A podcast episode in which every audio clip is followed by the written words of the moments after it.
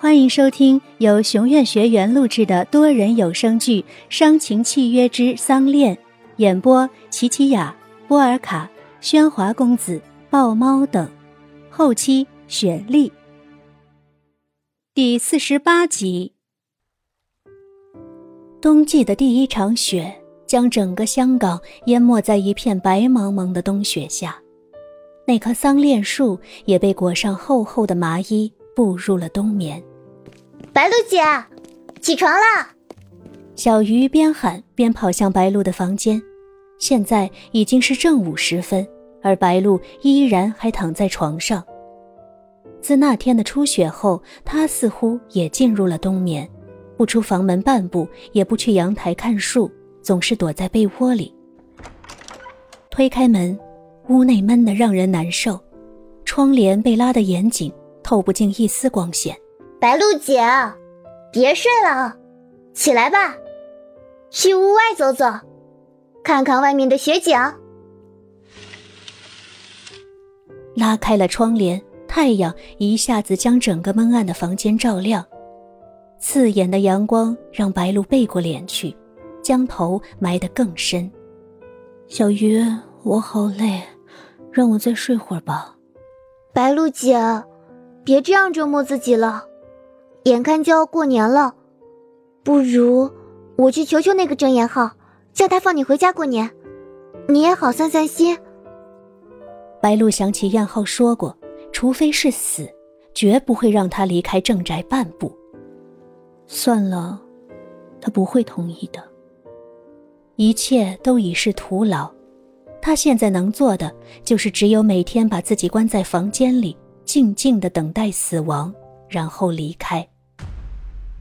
回想起昔日坚强又开朗的林白露，如今却自暴自弃，小鱼再也看不下去了，气冲冲地走向郑彦浩的书房。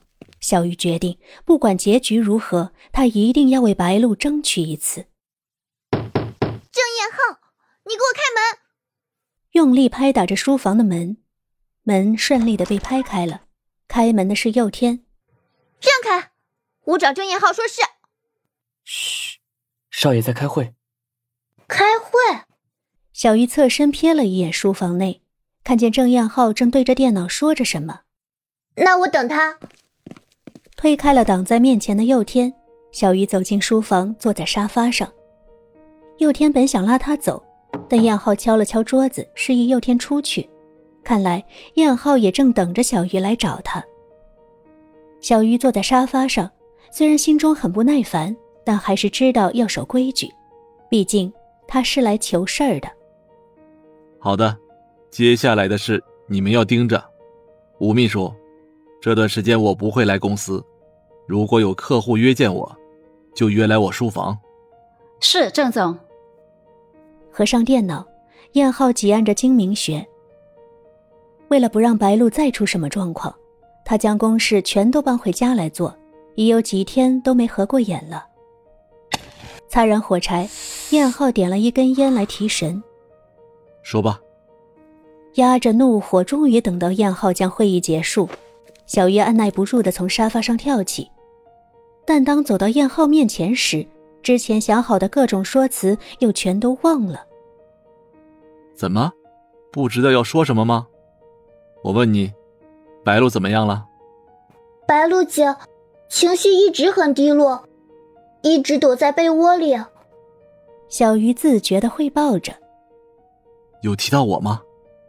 没有，对什么都漠不关心，话也越来越少了。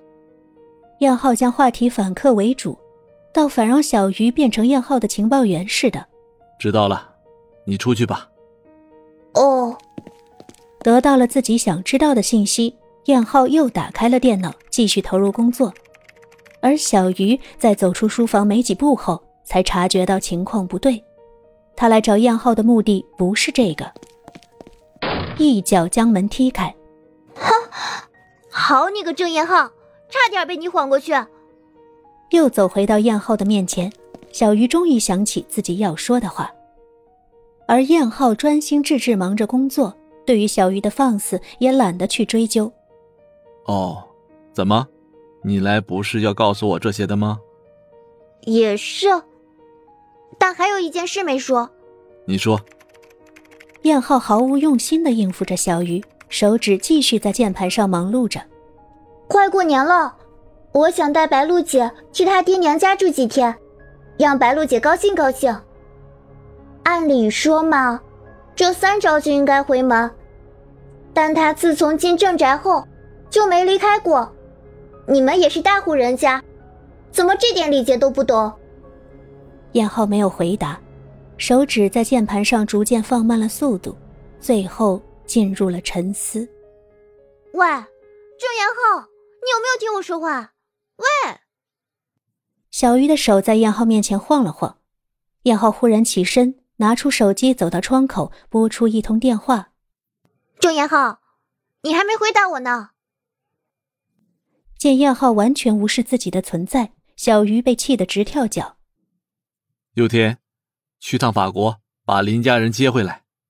什么？法法国？林家人是指白露姐的家人吗？小鱼一脸惊讶，这件事情从未听郑燕浩提起过。为了不让林家到处炫耀，更是为了保护林家，燕浩在法国买了栋别墅安顿下他们。虽是个陌生的国度，但林家的一切事务都有佣人精心打理着。回去告诉白露，今年过年会让他们一家团聚的。小鱼明白，燕浩是要把林家人接来正宅陪白露过年。虽然白露还是无法离开，但这已是那郑燕浩给的最大恩惠了。什么？小鱼，你再说一遍。白露忽然从被窝里跳了起来，抓着小鱼摇问着：“郑彦浩说要把你全家都接来郑家过年。”小鱼开心的将这个喜讯告诉了白露，没想到能给白露带来如此大的动力。什么时候到？佑天明天去接，后天就到。后天，掀开被子跑下床，白露来到窗前，拉开窗帘，望着远方的那座摩天轮。终于可以见到你们了，你们过得好吗？幸福吗？自言自语中，白露无意间在窗户的玻璃映照下看见了自己现在的模样：头发脏乱不堪，一脸的苍白憔悴，指甲也很久没有剪了。